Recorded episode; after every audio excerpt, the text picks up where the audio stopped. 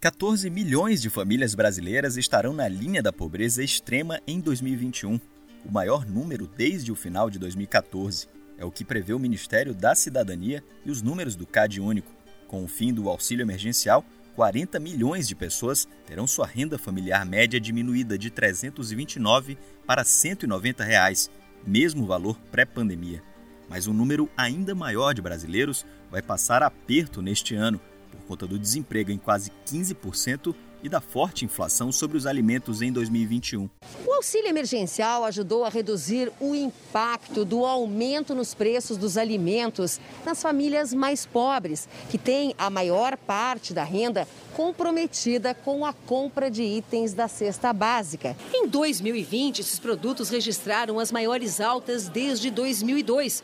No acumulado do ano, até novembro, o óleo de soja foi o campeão de reajuste, seguido pelo arroz e o feijão fradinho.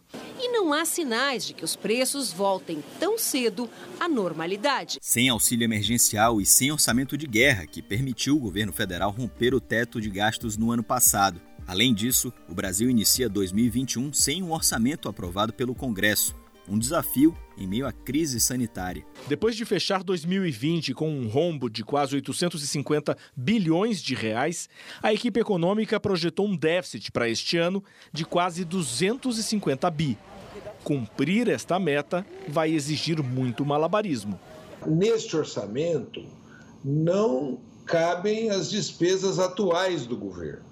Eu acho que o governo vai ter que maquiar o orçamento, ele vai colocar uma hipótese de uma arrecadação superior à arrecadação que ele efetivamente vai ter para caber as despesas. Porque o teto de gastos impede as atuais despesas. Depois das férias de final de ano, onde o presidente Jair Bolsonaro foi visto em Praia Grande, São Paulo, tomando banho de mar e pescando com amigos, o chefe do executivo brasileiro começou 2021 com uma análise pouco otimista. Chefe, o Brasil está quebrado, chefe. Eu não consigo fazer nada. Apesar de ter dito o oposto um mês atrás. Me permite falar um pouco do governo, porque ainda estamos vivendo um finalzinho de pandemia.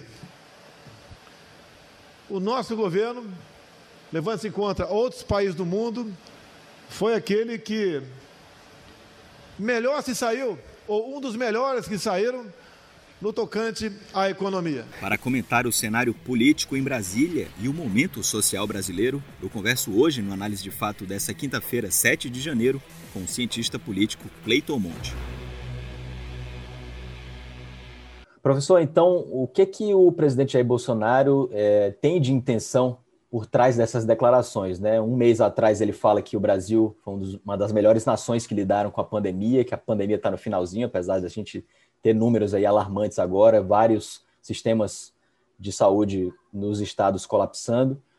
Um mês depois, agora, essa semana, ele fala que o Brasil está quebrado, que ele não pode fazer nada, e menos de 24 horas depois ele ironiza a própria crítica que levou, né, falando que o país está a mil maravilhas. Quais são as intenções do presidente com essas declarações? Ok. Primeiro, quero agradecer novamente o convite de estar aqui com você, Leonardo, de estar na TV Ceará, é, tentando compreender é, esse turbilhão político né, que a gente está vivendo e essas declarações, tudo isso já no comecinho de 2021. É, o que, é que significa, o que é que significa essas declarações do presidente Bolsonaro?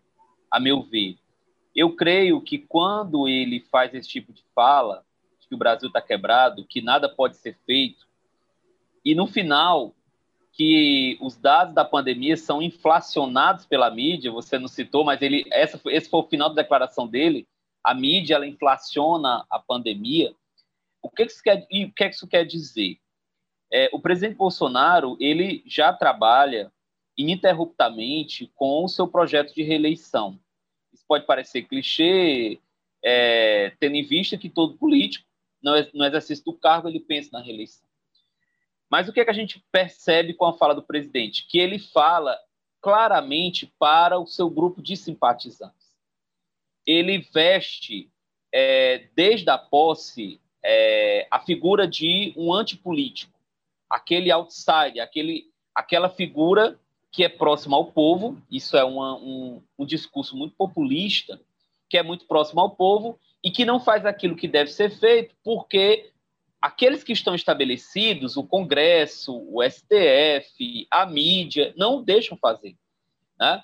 Então, quando ele diz isso, que o Brasil está quebrado, ele diz isso respondendo a uma fala de um simpatizante dele, porque ele menciona a questão da tabela do imposto de renda, que ele prometeu lá na campanha de 2018 fazer alteração é, no famigerado imposto de renda. Ele fala isso para dizer assim: olha, gente, eu quero, eu tenho vontade, eu tenho boas ideias, mas eu não faço porque os outros não deixam fazer.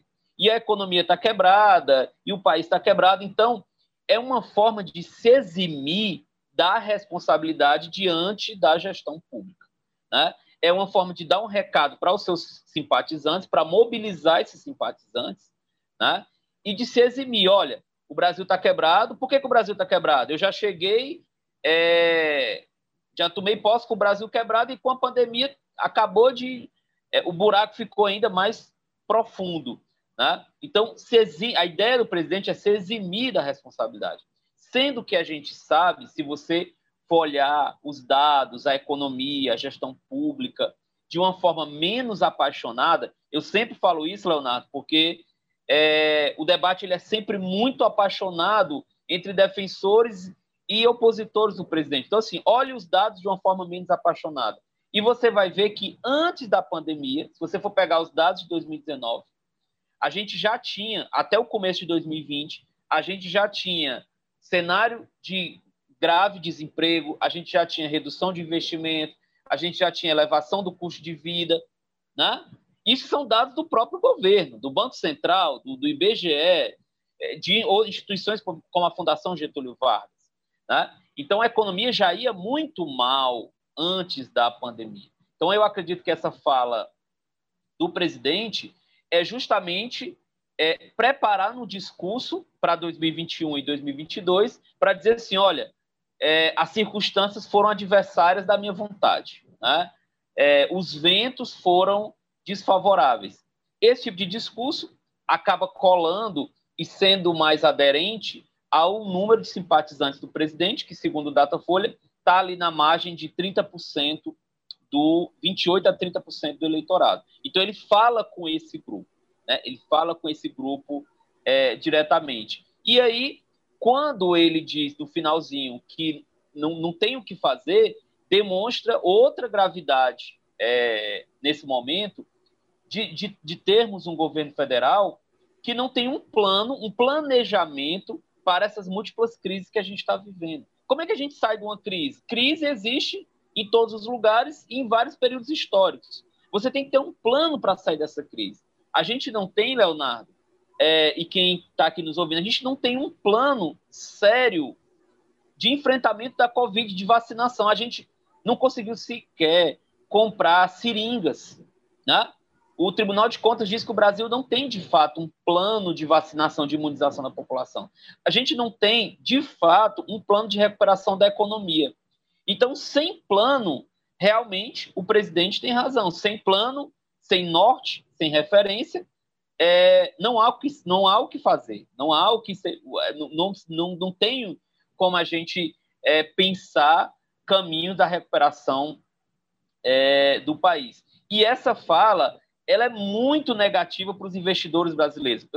Vamos se colocar no lugar daqueles investidores externos, empresários de outros países que querem investir no Brasil. Poxa, se eu estou ouvindo o próprio presidente dizer que o Brasil está quebrado, o país está quebrado, por que, que eu vou investir ali?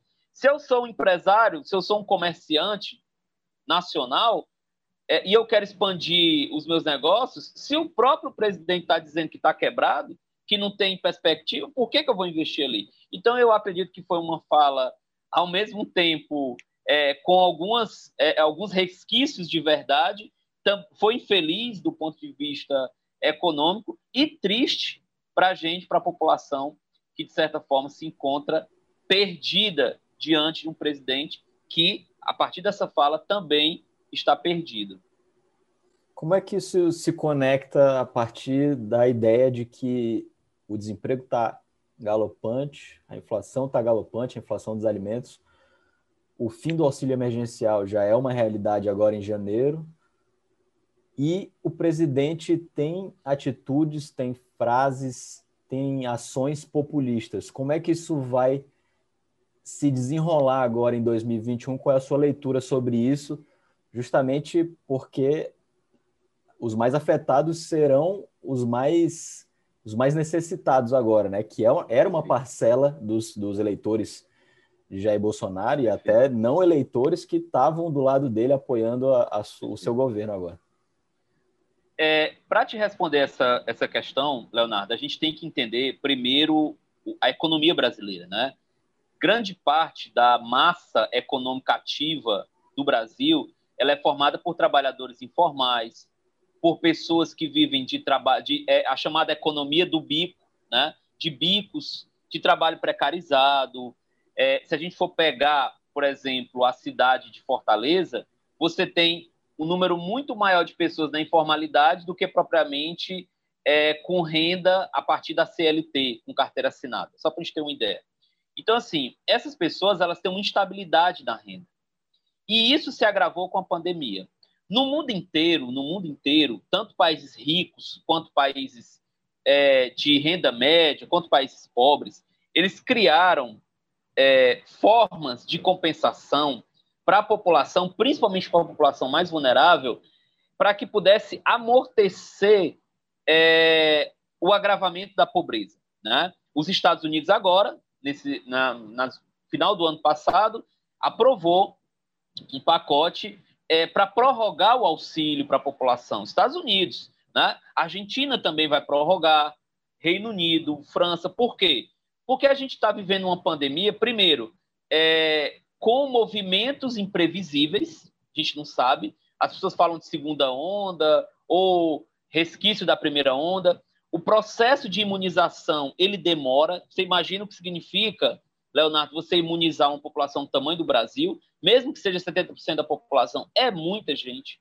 Então, assim, o que, que a gente está vendo? A gente viu é, uma situação em que o auxílio emergencial, que foi o que conseguiu é, amortecer essa queda, né, conseguiu reduzir esse, esse agravamento da pobreza e da miséria no Brasil, ele foi retirado no momento em que a economia ainda não estava em recuperação. Por exemplo, a gente está vivendo em 2021 ainda um cenário, um cenário de é, redução de investimentos, de é, é, redução de, de, de gastos, é, desemprego. Agora, segundo o IBGE, 14,2 milhões de desempregados, dados que foram divulgados recentemente. Né? Então, a gente está vivendo. A, a economia demora para se recuperar. E ela demora mais ainda para os mais pobres. Né? Aquela, a ponta lá da, da economia, ela, de, ela demora mais para se recuperar. Então, o que, que acontece? Eu acredito que esse, esse cancelamento, esse fim do auxílio, eu entendo do ponto de vista fiscal, que é um montante é, são mais de né, 30, 33 bilhões por mês, segundo dados do, é, do próprio Ministério da Economia. Eu, eu, eu sei a, a, condição fiscal que o Brasil tem, só que numa situação completamente é, inédita como uma pandemia, você tem que também usar é, expedientes variáveis extraordinários. O, o que não pode é o Estado permitir o agravamento da população. Né? é, estimativas que já foram feitas no final de 2020 é que a gente vai ter agora no primeiro semestre de 2021 o agravamento, mais famílias entrando na miséria, na pobreza, no trabalho informal e por aí vai. Né? Então eu acredito que esse movimento é, do governo foi infeliz. Existe uma articulação no Congresso Nacional, no Senado Federal principalmente, para é, ampliar a quantidade de meses para que tenha uma continuidade. Isso é razoável. Tanto é que você tem nomes da direita defendendo isso, da direita, porque você, senão, a gente tem uma situação de, de caos social. Né? Uma situação de caos social. A gente está falando de uma situação emergencial. Situação emergencial. Então, assim, a gente não saiu do, do, é, é, é de uma situação de distanciamento social. O, o Nicoleles, que é o médico responsável pelo é, pelo consórcio Nordeste, ele quase que clamou por uma quarentena nacional. Né? Ele, fala, ele fala em um número assim é, impublicável de mortes em 2021, se a gente não tiver um, um lockdown nacional. Né? E isso é baseado na ciência, gente, não é fulano de tal que acha que isso é bom porque ele, ele gosta disso ou, go, ou gosta de, de um, um, governante ou não gosta. Isso é baseado em dados. Né? A gente tem que começar a aprender e, e, e começar a prestigiar o valor da nossa ciência, né? o valor da nossa, do nosso conhecimento científico, da nossa universidade. E existe sim é, uma, uma, uma produção do conhecimento muito importante que diz que a gente está numa situação de agravamento da, da, da questão social é, no Brasil. Então, é, é, é muito, é, é, é muito difícil a gente enfrentar isso sem, sem um apoio do Estado, sem uma, um, um amparo do Estado no sentido é, de dar uma assistência e, e realmente acompanhar essas famílias. Então, a situação assim é muito complexa. Professor, mas aí como é que o presidente poderia elaborar essa estratégia aí agora pós auxílio emergencial? Ele não tem ainda nem partido político, ele não tem uma dinâmica muito boa com o Congresso, inclusive troca aí é, frases tortas com o presidente da Câmara, Rodrigo Maia. O presidente Rodrigo Maia diz que não há plano que o Paulo Guedes não entrega as propostas de reformas. Como é que o presidente poderia agir se ele tivesse realmente interessado em fazer as reformas que ele diz que quer fazer, mas ao mesmo tempo não corre muito atrás disso e nem tenta, nem tenta formar uma, uma, uma base aí de coalizão? A gente tem uma série de problemas, Leonardo. A gente tem é, uma, a gente tem uma equipe totalmente desarticulada. O ministro da Saúde fala uma coisa, o ministro da Economia fala outra, a articulação é, política do governo fala outra. Então, é aquilo que eu falei no início: a gente, não existe um planejamento, não existe um enfrentamento. Situações de grande crise, como a gente está vivendo, elas pedem a, a existência de um estadista, de uma figura que possa coordenar esforços nacional. Nesse momento, o presidente ele está vivendo situações de disputas políticas de manutenção de espaços. Né? Então, ele tenta, nesse momento, fazer valer, conseguir é, que o seu candidato à presidência da Câmara ele ganhe a eleição para realmente ter o, o, distanciamento do Rodrigo Maia, que fez uma, uma oposição pontual é, ao presidente. Então, assim, não há, é, não há um esforço. Vamos pegar a vacina para quem está nos acompanhando entender né? Assim, a questão da vacina. É, vários países de vários níveis, pobres, ricos, eles já estão em fase de aprovação de, da segunda ou terceira vacina. O Reino Unido já está aprovando a segunda vacina, já aprovou a primeira, já está em fase de vacinação, já está na segunda. Os Estados Unidos já, já aprovaram duas, vão para a terceira. A gente não conseguiu, Leonardo, aprovar, regulamentar sequer, para uso emergencial, sequer uma vacina. Então, assim, é, eu entendo as questões de segurança, de eficácia, é, mas é muito estranho isso acontecer, é muito estranho. Enquanto você tem o mundo inteiro em um processo é, buscando salvar vidas a todo custo, a gente está falando de 200 mil pessoas. 200 mil pessoas. E eu não estou falando das subnotificações, 200 mil pessoas é, que perderam a vida. Né? Então, o que, que acontece? É muito difícil essas famílias que perderam parentes, elas acompanharem, por exemplo, no início do ano, o presidente é, rasgando qualquer tipo de protocolo sanitário, se reunindo com banhistas lá em São Paulo, no litoral paulista. Então, assim, é muito complicado. É uma situação muito difícil e muito triste para, é, para a população que espera uma resposta é, do ente público, esperam uma resposta do Estado. E, e, claro, pelo nosso modelo de federação, é, cabe muito a isso ao governo federal. Você tem estados e municípios assumindo essas responsabilidades, mas cabe ao governo federal, constitucionalmente, e o STF não livrou o governo federal de, de trabalhar com, com os governos estaduais e municipais, né? é, cabe também ao governo federal entrar é, nesse esforço. Mas, como você destacou, não há uma percepção de interesse, não há uma percepção, até mesmo porque o governo, o governo brasileiro, junto com outros governos, como o governo americano é, e outros pelo mundo, fazem parte é, daquilo que a imprensa é, coloca como negacionistas, né? Desde o início negaram o impacto da pandemia, do vírus, é, das medidas sanitárias e por aí vai. Isso, isso são dados, né? São discursos pronunciamentos que foram feitos, ações. Né? Então, é, é muito preocupante. Professor, já para a gente encerrar, o tempo, tempo voa, é, não bastasse todas essas, essa, toda essa falta de perspectiva aí que a gente tem no cenário tanto sanitário quanto econômico aqui no Brasil e político também, né? Essa indefinição aí do, de que vai ser o presidente da Câmara, tudo isso atrapalha muito o país. É, a gente tem, teve nessa quarta-feira, dia 6 de janeiro, uma, cenas incríveis né, de, de, serem, de serem vistas nos Estados Unidos, que foi a invasão do, do Capitólio, do Congresso, e logo remete ao brasileiro que está de olho ali na eleição de 2022 da presidência, o que, que pode acontecer com o Brasil se pode acontecer o mesmo que aconteceu aí, que no caso seria Jair Bolsonaro perdendo nas urnas e não aceitando resultado. Como é que você lê essa situação aí nos Estados Unidos e como isso pode afetar a gente aqui no Brasil?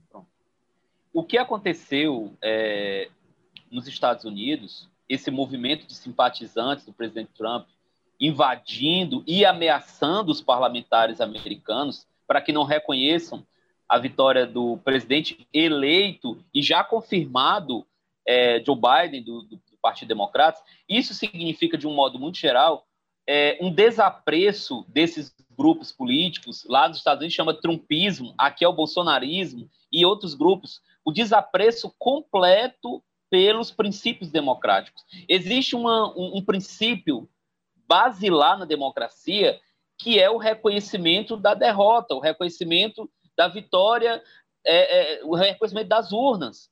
Então, assim, você pode até não gostar de um governante X ou não ter votado nele, mas se você não reconhece que aquela figura adversária ou oponente da sua, das suas bandeiras, ela ganhou a eleição e enquanto, enquanto vitorioso ela tem que ocupar o governo, é, você joga por terra a democracia.